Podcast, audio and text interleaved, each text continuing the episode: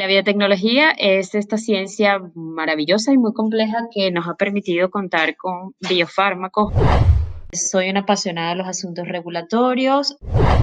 Siempre me gustó todo lo relacionado a la química. Durante mis estudios de bachillerato me gustaba la ingeniería química. Yo inicié con el área de Medical Device, con laboratorios Abbott, en asuntos regulatorios. Eso te lleva a ser muy competitivo, a estar muy formado. Actualmente estoy trabajando en un proyecto que va dirigido a la comunidad farmacéutica. Bueno, mi tiempo libre actualmente tiene un gran foco en mi hijo. Actualmente estoy haciendo mucho más deporte. Me gustaría pues ser un agente de cambio, de enseñanza. Industria Salud.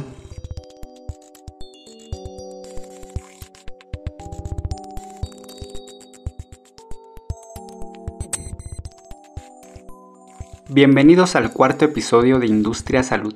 Les saluda Hugo Vite, creador y anfitrión de este podcast. Antes de comenzar, quiero agradecer a todos los colegas y amigos que han mostrado su apoyo a este proyecto.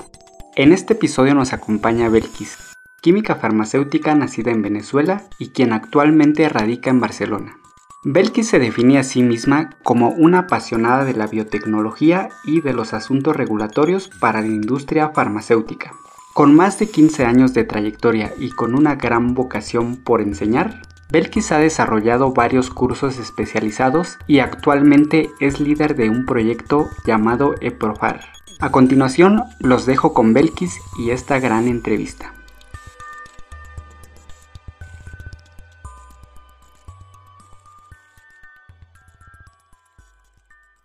Buenos días amigos, mi nombre es Belkis Ruiz, yo soy farmacéutico con más de 15 años de experiencia en la industria y actualmente pues soy una apasionada de los asuntos regulatorios, trabajo pues para todos los países de LATAM, he logrado integrar mucho conocimiento y expertise en relación a todos los países, en relación a todas las regulaciones y a la evolución de las mismas. Y pues también cuento con cierta trayectoria a nivel de España y de la regulación europea.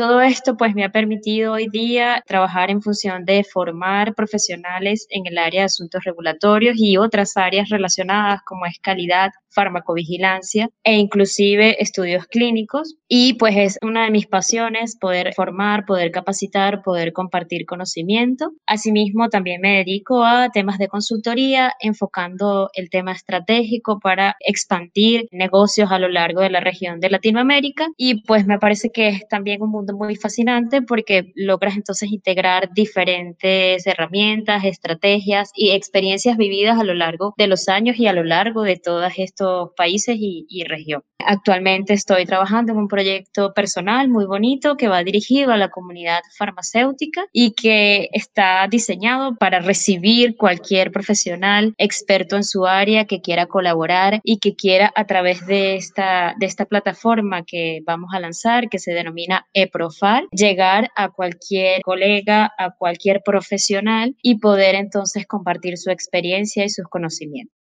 Muchas gracias, Belkis, por esta presentación y muchas gracias también por aceptar nuestra invitación a participar en este podcast. Me gustaría continuar con la siguiente pregunta. ¿Cuál es tu formación profesional? Yo soy farmacéutico con más de 15 años de experiencia y también cuento con un posgrado en vigilancia sanitaria de medicamentos, el cual tuvo un foco a la gestión del ciclo de vida del medicamento desde la investigación, la manufactura, el control y por supuesto el registro sanitario, así como la vigilancia sanitaria. Cuento también con un diplomado en gestión de equipos, en supervisión y un diplomado en Medical Affairs, donde el foco principal es aquella área de investigación clínica de los asuntos médicos, para preparar tanto al, al profesional que va a promocionar los productos, preparar congresos, preparar información y bibliografía científica, así como la búsqueda de información para sustentar tanto una campaña de marketing como un producto en su etapa de registro.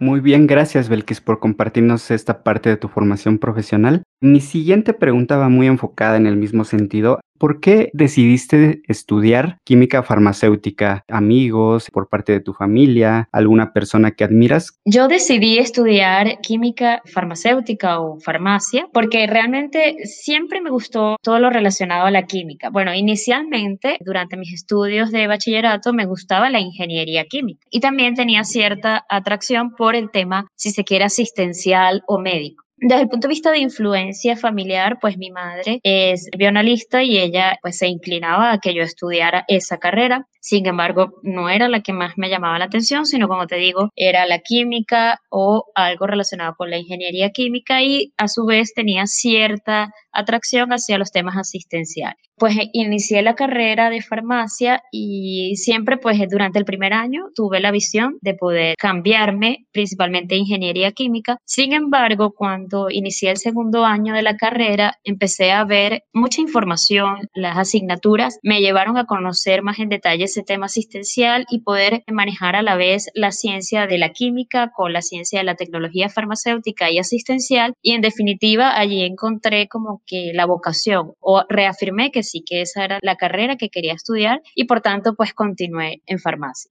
Muy bien, muchas gracias. Muy interesante esta parte que nos comentas acerca de que tú querías estudiar ingeniería química. Si tuviera la opción de regresar el tiempo, ¿ya volverías a escoger química farmacéutica o ingeniería química? Si tuviera la oportunidad, mm, sigo en química farmacéutica porque pues va más allá, como te digo, puedes integrar el tema de la química, de los medicamentos, puedes integrar el tema de la tecnología, que desde el punto de vista de producción, de la tecnología farmacéutica, la transferencia tecnológica y finalmente también te debes a un paciente, te debes a un tema asistencial. Así que sí, volvería a escoger eh, esta carrera. Totalmente de acuerdo porque yo también soy químico farmacéutico y coincidimos en este punto. Mi siguiente pregunta, ¿cuál es tu empleo? ¿A qué te dedicas actualmente? ¿Y cuáles son tus funciones principales? Ok, yo actualmente soy consultora para LATAM y también algunos clientes en España.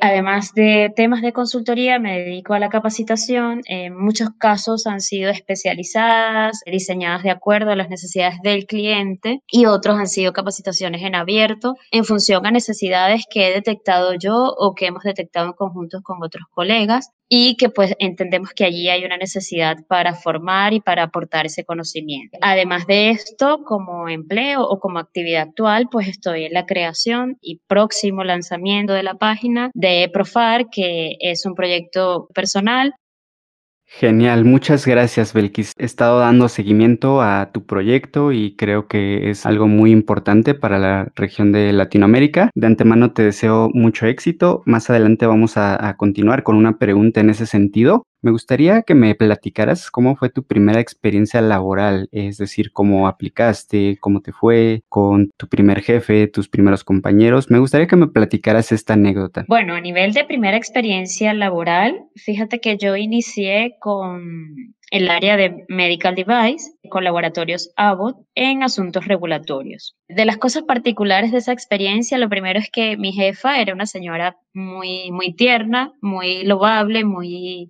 muy que podría ver como mi madre en ese momento. Y así mismo me trataba ella. Entonces, su, su enseñanza era así, muy, muy suave. El aprendizaje fue así, muy, muy ceñido, ¿no? Por otro lado, eh, ella tenía mucha experiencia, pero el mismo hecho de la edad a veces cuesta transmitir eh, los conocimientos, entonces era un poco más complejo y también que confiara ¿no? en, en una persona junior en ese sentido. Una súper particularidad de esa área es que un dossier de registro tiene un foco, porque bueno, Abbott tiene una línea de medical device más enfocada a equipos y a reactivos, pero principalmente equipos de diagnóstico complejos. Y pues yo venía de recién egresar de la carrera, tenía experiencia en tecnología farmacéutica, en producción, porque había hecho pasantías, en control de calidad, en la práctica asistencial, más no estaba familiarizada con esos procedimientos o esa ingeniería, si se quiere, biomédica, a, propósito de tu post anterior, donde el equipo tiene ciertas especificaciones, debe tener cierta compatibilidad y además se ensaya en hospitales y en clínicas para demostrar que el equipo funciona para lo que ha sido diseñado. Entonces, eso fue una experiencia bien gratificante, pero totalmente distinta en función de estar recién egresada y que en algunos momentos, muy sinceramente, yo no tenía idea de lo que estaba viendo y fui aprendiendo poco a poco.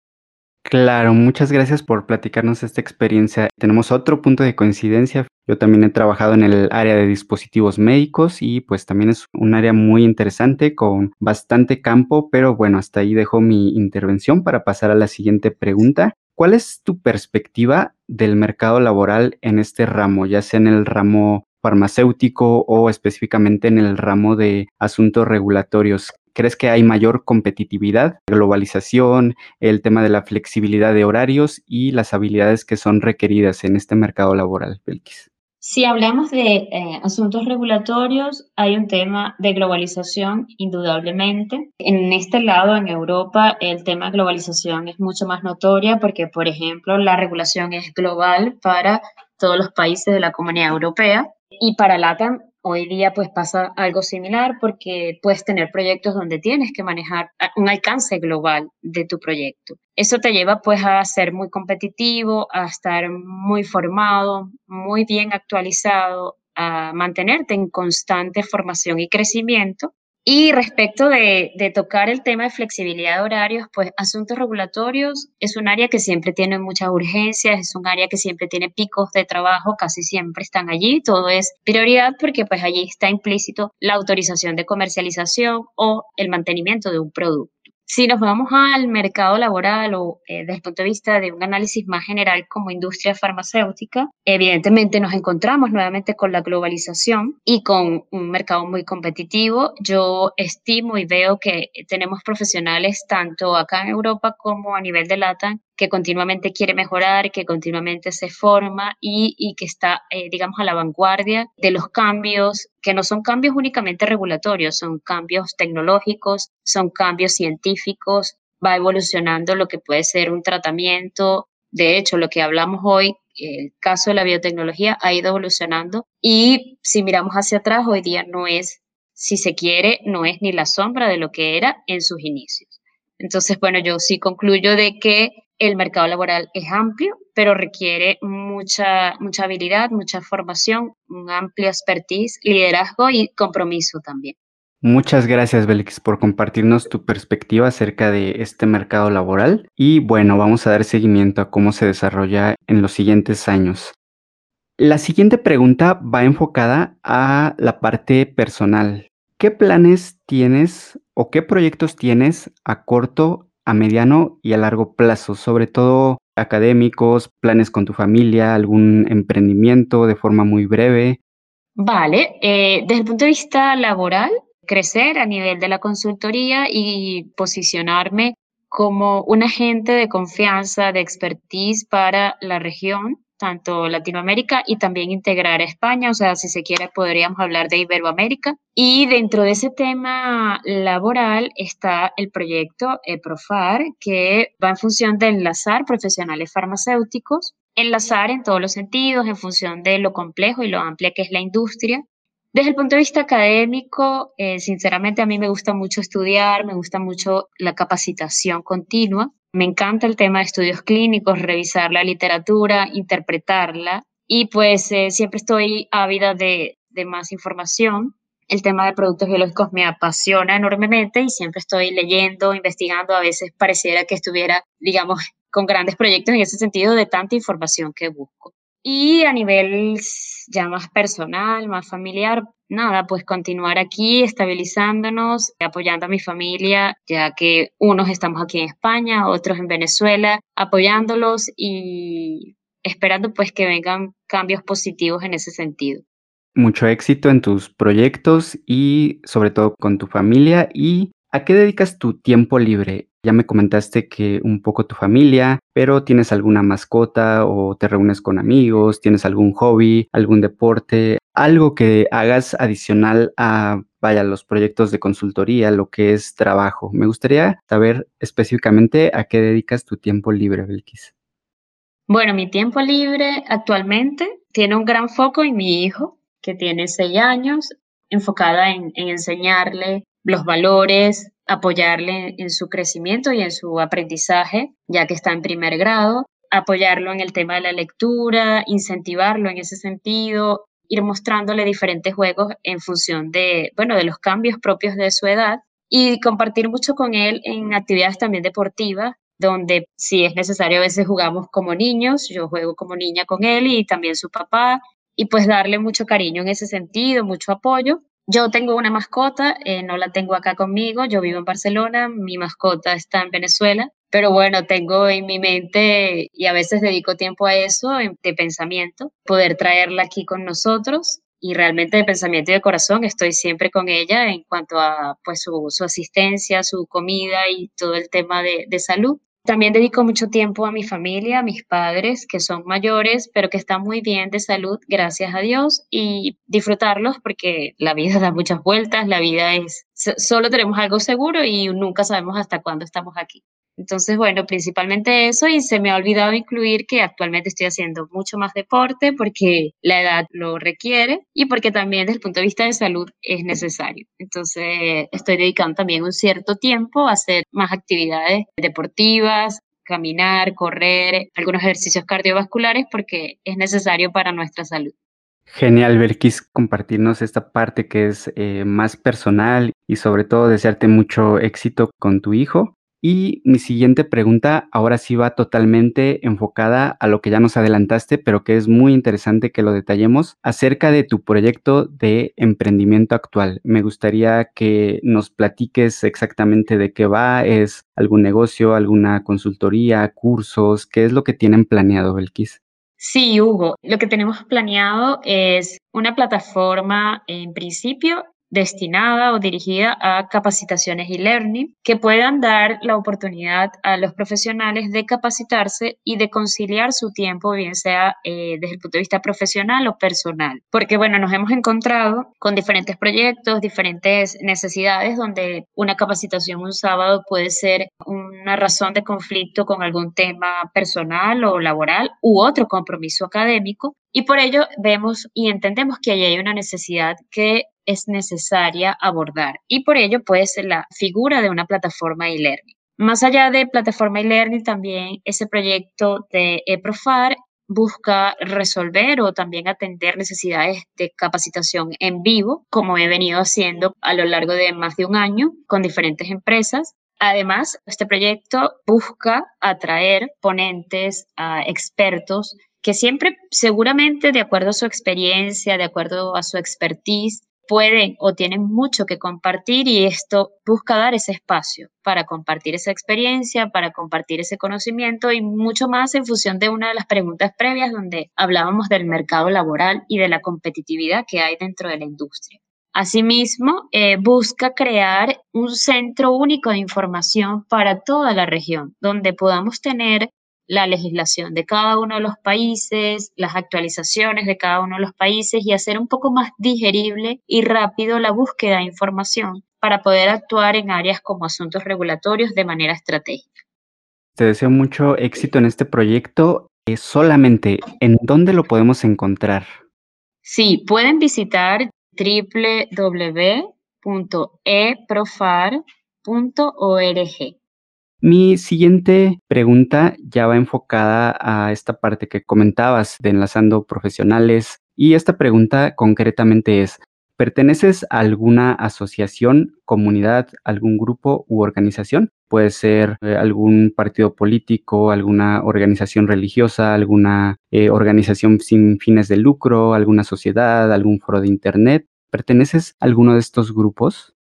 Bueno, mm, desde el punto de vista de gremio, sí pertenezco al colegio de farmacéuticos. Como partido político o activista, desde ese punto de vista no, pero pues a veces me pasa por la mente, sobre todo por eh, temas de mi país. Sin embargo, en este momento no está previsto. Y pues pertenezco a otros foros o eh, grupos relacionados con la industria, con las áreas de calidad, de asuntos regulatorios, de farmacovigilancia, donde intercambiamos información desde todo punto de vista y donde nos apoyamos.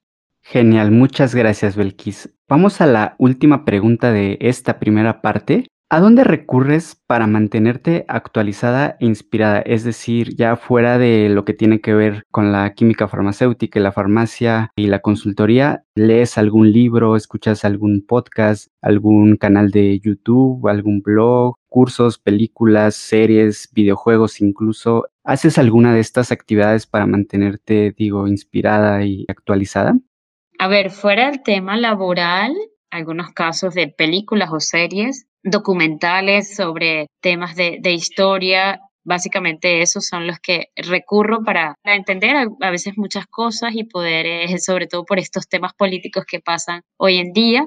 Y he visto también blogs y podcasts en relación a los temas de cómo llegar a una audiencia, de cómo promover o mover e-, equipos, gente, lograr equipos de alto desempeño que no van de la mano de eh, nuestra formación científica, técnica, sino que van de la mano de habilidades, si se quiere, más blandas y por ello pues eh, hay que recurrir a ese tipo de recursos.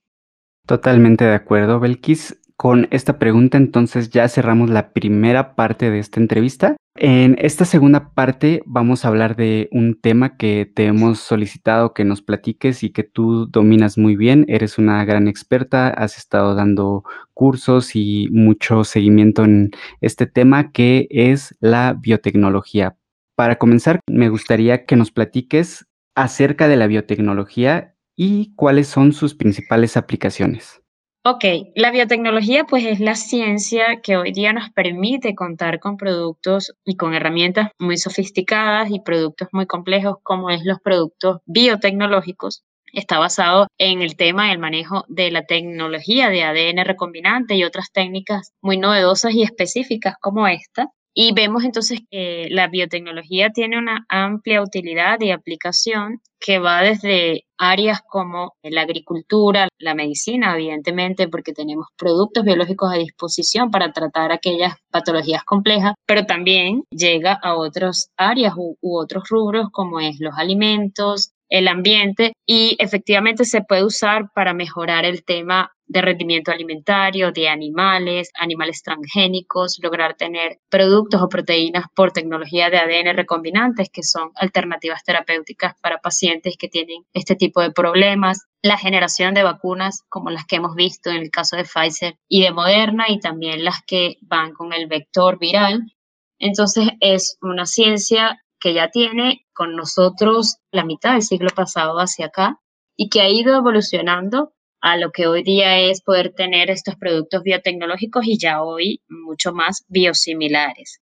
Hay dentro del tema de la biotecnología hay diferentes etapas como es los procesos de fermentación donde un microorganismo logra reproducirse y usar su maquinaria para obtener, por ejemplo, una proteína y luego pasar por etapas subsiguientes y ese procedimiento se empleó desde hace muchísimos años en la generación de yogur, de pan, de vinos. Por eso vemos entonces que hay una amplia aplicación e integración de esta área desde lo que es alimentación hasta lo que es medicina.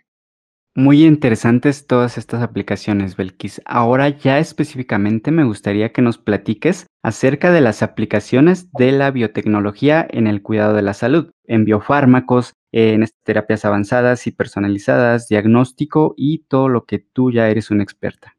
Sí, la biotecnología es esta ciencia maravillosa y muy compleja que nos ha permitido contar con biofármacos o productos complejos, ya que en la mayoría son estructuras proteicas, como es el caso de las proteínas obtenidas por ADN recombinante, es el caso de la insulina, eritropoyetina, hormona de crecimiento y los anticuerpos monoclonales que tienen una utilidad invaluable en enfermedades autoinmunes, en patologías o cáncer, diferentes tipos de cáncer y que son, digamos, la esperanza de vida para este tipo de pacientes. Anteriormente, pues sin este tipo de productos, estas patologías eran de poca expectativa de vida y no tenían, digamos, alguna alternativa terapéutica. Entonces, la biotecnología ha traído consigo, pues, esa posibilidad de tratar enfermedades tanto raras o huérfanas, enfermedades complejas en este sentido, son un gran desafío para nosotros como profesionales, son un gran desafío para las autoridades regulatorias y los sistemas de salud y mucho más en la región.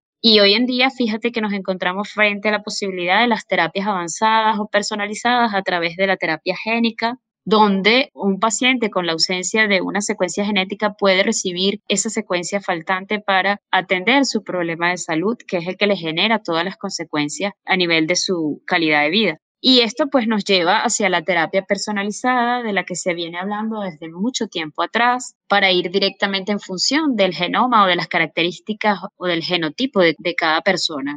Entonces, eh, sin duda, la biotecnología es el futuro de los tratamientos, de la industria. No es sencillo estar incursionando dentro de la biotecnología. De hecho, ahí entra en juego el tema de las patentes, de la liberación de patentes en este tipo de productos, como por ejemplo el de las vacunas, porque, como digo, no va a ser sencillo eh, simplemente con una liberación de patentes poder lograr producir alguno de estos biofármacos, porque detrás de ello hay etapas muy complejas, hay medidas de bioseguridad muy altas, muy demandantes, hay áreas con especificaciones bastante complejas que se deben cumplir para garantizar la seguridad del producto y ni hablar de la capacitación de los profesionales que están tanto profesionales como eh, otros técnicos, operarios que puedan estar durante el proceso de manufactura, de investigación y de liberación de estos productos. Muy bien, gracias por compartirnos estos datos tan interesantes. Específicamente ahora me gustaría que nos hablaras acerca de las principales diferencias o beneficios o también las ventajas que tienen los biofármacos con respecto a los fármacos de síntesis química. Hay diferencias, sí, y eso implica que vaya en todos los niveles, desde su investigación, su desarrollo, su registro sanitario y su comercialización, así como la vigilancia post-comercialización. Y evidentemente la diferencia radica en la complejidad de uno frente a otro. Un fármaco de síntesis química es mucho más pequeño, son obtenidos por procesos de síntesis química están mejor caracterizados y si los comparamos con un biofármaco, este tipo de productos, como vengo adelantando, provienen de organismos vivos que traen implícito una variabilidad inmensa. Además de todo esto, tienen una estructura muy grande, muy compleja. Son prácticamente, en la mayoría de los casos, son proteínas que tienen una estructura terciaria, un plegamiento específico que es el responsable de la actividad terapéutica y por ello la diferencia en el tratamiento desde todo punto de vista.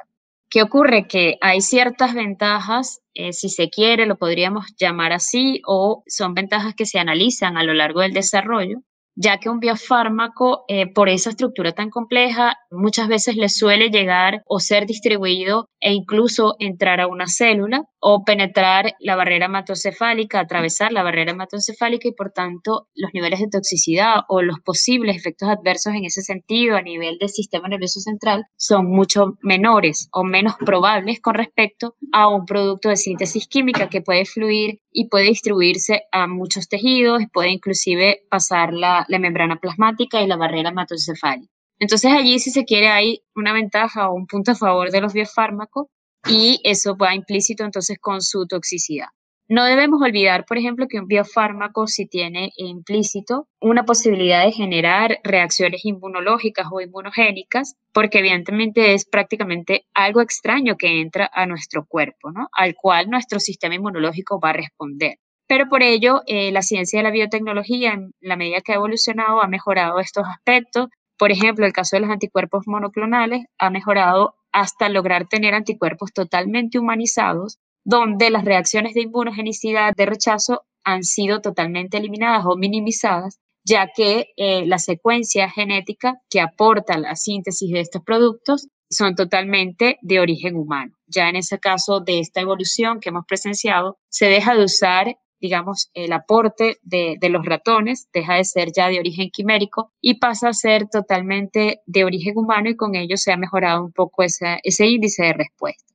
Para cerrar un poco esta pregunta, sí hay beneficios con los productos biológicos o biofármacos, tienen ventajas y también tienen sus riesgos, al, al igual que ocurre con los de síntesis química, pero son grupos de productos bastante diferentes y eso nos lleva entonces a tratarlos desde todo punto de vista con esas grandes diferencias, controlar algunos aspectos en unos más que otros. Y evidentemente los biofármacos demandan que la industria tenga una instalación y unas medidas de bioseguridad más grandes con respecto de síntesis química, donde no se requiere este tipo de situaciones, pero finalmente sabemos que ambos son necesarios. Sabemos que los biofármacos forman parte del futuro, los de síntesis química los tenemos históricamente allí y la desventaja, si se quiere, en este momento de síntesis química es que no van a tratar la causa de una patología, sino que van más a un tratamiento sintomático. Los biofármacos, entre todas sus ventajas, también traen consigo poder tratar de manera personalizada la causa de una patología y no tratar los síntomas. Entonces eso también es muy importante y por ello allí es donde radica el futuro de, de estos productos. Muchas gracias. Precisamente mi siguiente pregunta va enfocada a sus desventajas, las desventajas de estos biofármacos. Tú ya nos platicaste acerca de todos sus beneficios y toda la cuestión que es positiva, pero también hablando de cuestiones negativas desde su investigación, su producción industrial, todo el proceso de manufactura, de almacenamiento, de transporte, en cuanto a estudios clínicos, los costos ¿Cuáles serían estas desventajas específicamente? Bueno, desde el punto de vista de desventajas, quizás yo no lo llamaría desventaja, llamaría retos o desafíos, ¿no? Fíjate que desde la manufactura de estos productos se debe contar en principio con unas áreas muy calificadas, áreas con exigencias en cuanto al aire, a la contaminación, muy controladas, y eso implica costos altos de mantenimiento, de instalación y además están sujetos a controles periódicos y continuos por las autoridades regulatorias.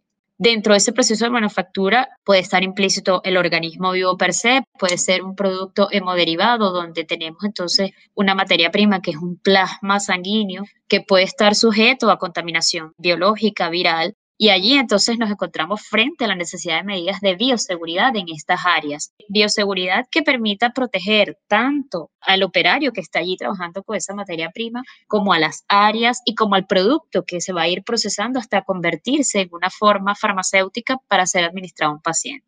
Dentro de este mismo tema de manufactura, hay una serie de controles, hay condiciones extremas de control de los medios de cultivo, hay condiciones extremas en cuanto al almacenamiento de una materia prima, de un principio activo cuando ya es finalmente purificado, donde pues debe almacenarse a temperaturas de menos 180 grados, menos 90 grados centígrados. Es el caso, por ejemplo, de las vacunas. Y ese procedimiento desde el punto de vista logístico, de almacenamiento y de transporte, es bastante cuesta arriba, bastante complejo y bastante costoso. Justamente esta pregunta es la que más se relaciona con el tema de pensar en que liberar patentes puede solucionar el tema. No, no es simplemente con esa medida que se puede solucionar, porque vemos entonces que hay todos estos retos, todos estos desafíos, desde la selección de una materia prima, su procesamiento, su almacenamiento, la investigación clínica, que de hecho la investigación clínica dentro o con fármacos de síntesis química es, compleja porque debes garantizar el estándar internacional, debes beneficiar al paciente, no hacerle daño, debes garantizar una atención adecuada, tiene costos elevados. Si eso es así con un producto de síntesis química, imagina lo que ocurre con un producto biológico con un producto biosimilar, por ejemplo, para lograr hacer eh, la estrategia o el enfoque regulatorio o cumplir con ese enfoque regulatorio, que son estudios comparativos entre el producto innovador y de referencia, tienes que hacer una caracterización también desde el punto de vista de calidad, de analítica, y esa se basa en una cantidad de lotes que debes estudiar del producto de referencia, del producto biológico innovador. Y lograr adquirir ese producto tiene costos elevados, además de que esa tecnología que se emplea para poder determinar los atributos críticos de calidad de ese producto de referencia y sobre esa base tú desarrollarte para llegar a ser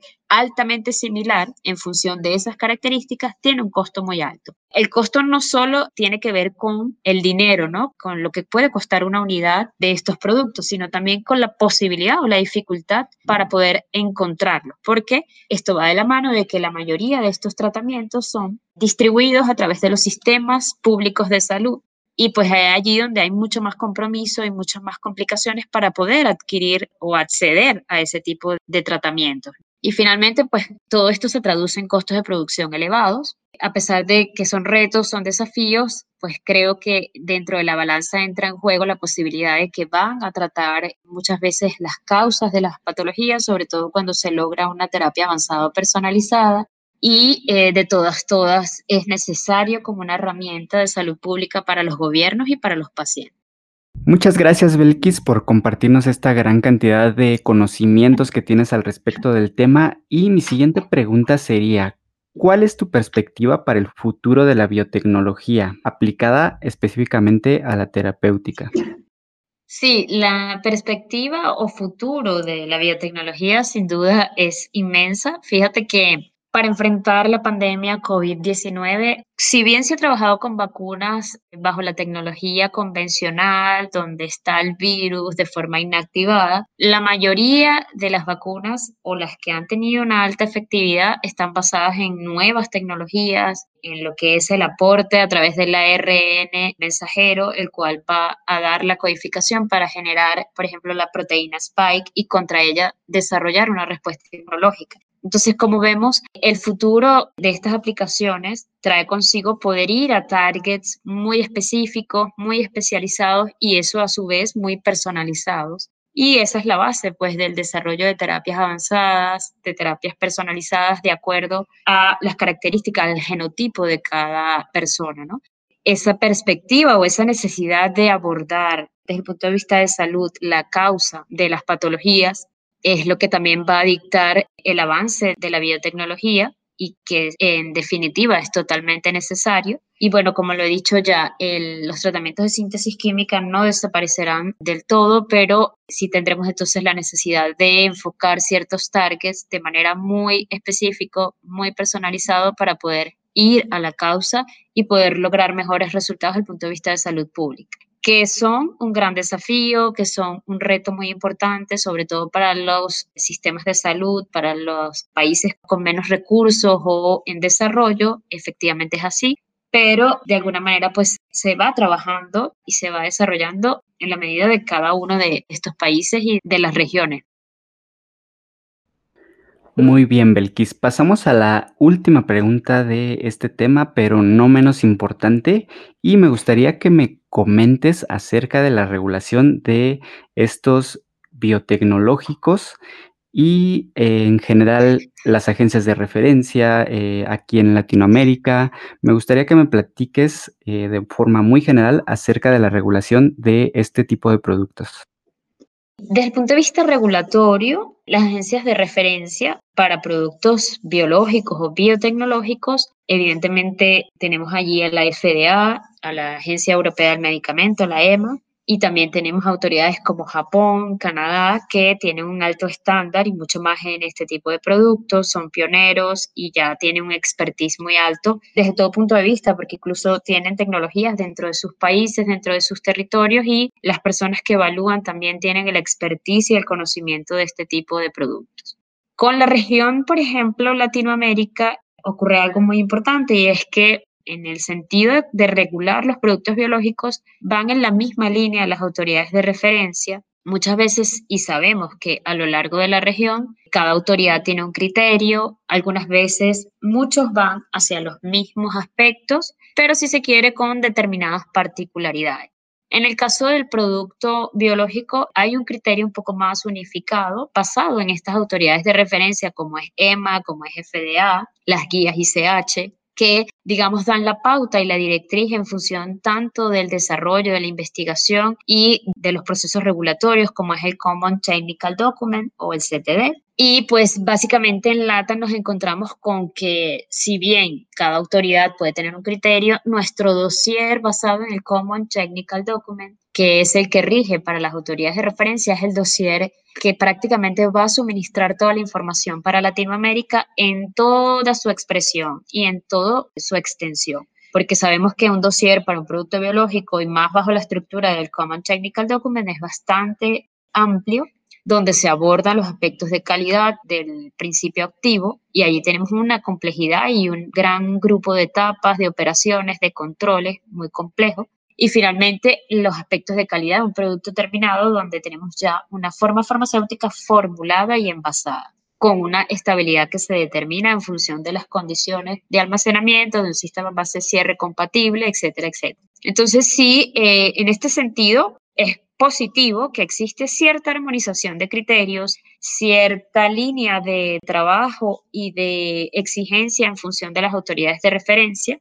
Lo que ocurre a veces con Latinoamérica es que podemos encontrarnos con dos cosas, dos problemas importantes. Y es que muchas veces esos dosieres son complejos, son difíciles de digerir, y la base para poder hacer un buen dossier es entender en qué va la manufactura de cada tipo de producto biológico, entender las etapas que cursan para la manufactura de un principio activo, dónde están los controles, los criterios de evaluación críticos para garantizar su calidad. Sobre la base del entendimiento y de la comprensión del tipo de producto, de las etapas de manufactura que cursa, porque muchas veces en Latinoamérica esa tecnología no está, digamos, no estamos inmersos dentro de la manufactura estructurar con mayor calidad el dossier y con mayor claridad para el evaluador, garantizando con esto mejores tiempos de evaluación, mejor interacción con los evaluadores y dar confianza a las autoridades regulatorias, que eso es muy importante.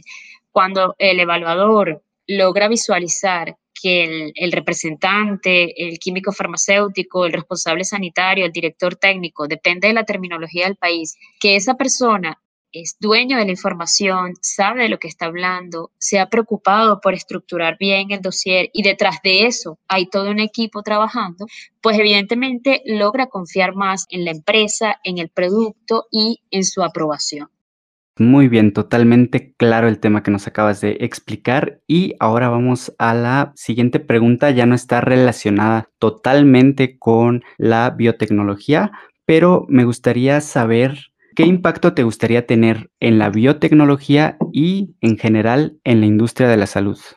Genial, esa pregunta me gusta mucho. Lo que estamos haciendo ahora me gusta porque hay gente que tiene idea de la biotecnología, hay gente que es muy experta, pero hay gente que necesita apoyo y entonces aquí estamos para poder dar ese apoyo. Me gustaría pues ser un agente de cambio, de enseñanza, tanto en el plano profesional, desde nuestro proyecto EPROFAR, desde mi marca personal, Belkis Ruiz, tengo muchos contactos desde el punto de vista de investigación y como te digo, investigo, reviso mucho el tema de la clínica, de nuevos estudios, pero eso lo veo un poco más lejano, pero me encantaría poder participar de investigaciones.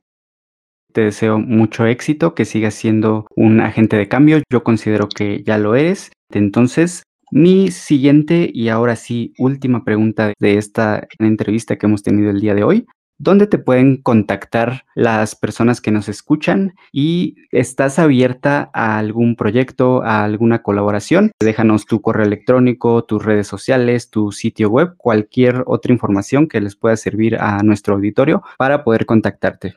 Mm, bueno, me pueden contactar. En principio manejo como red social principal LinkedIn a través de mi perfil Belkis Ruiz.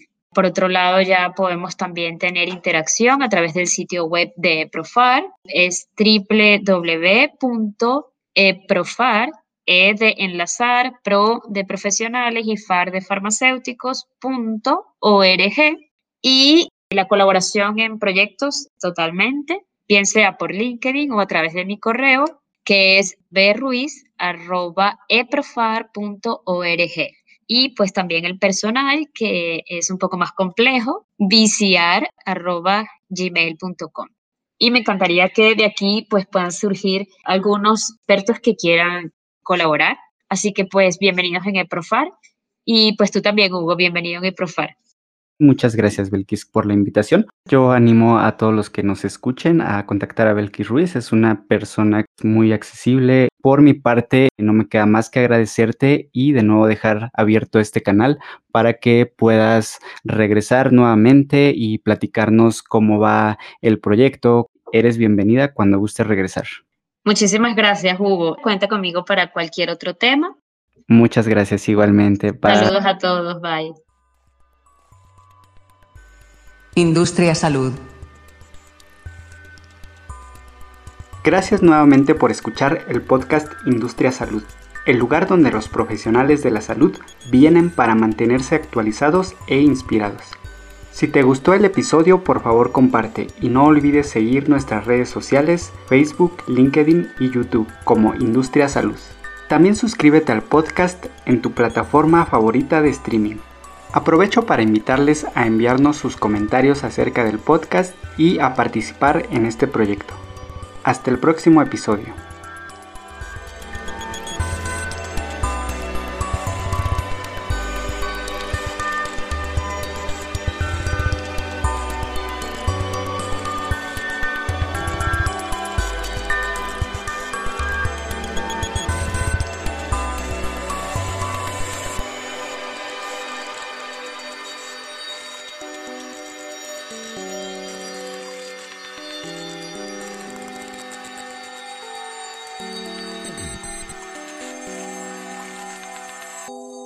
Industria Salud.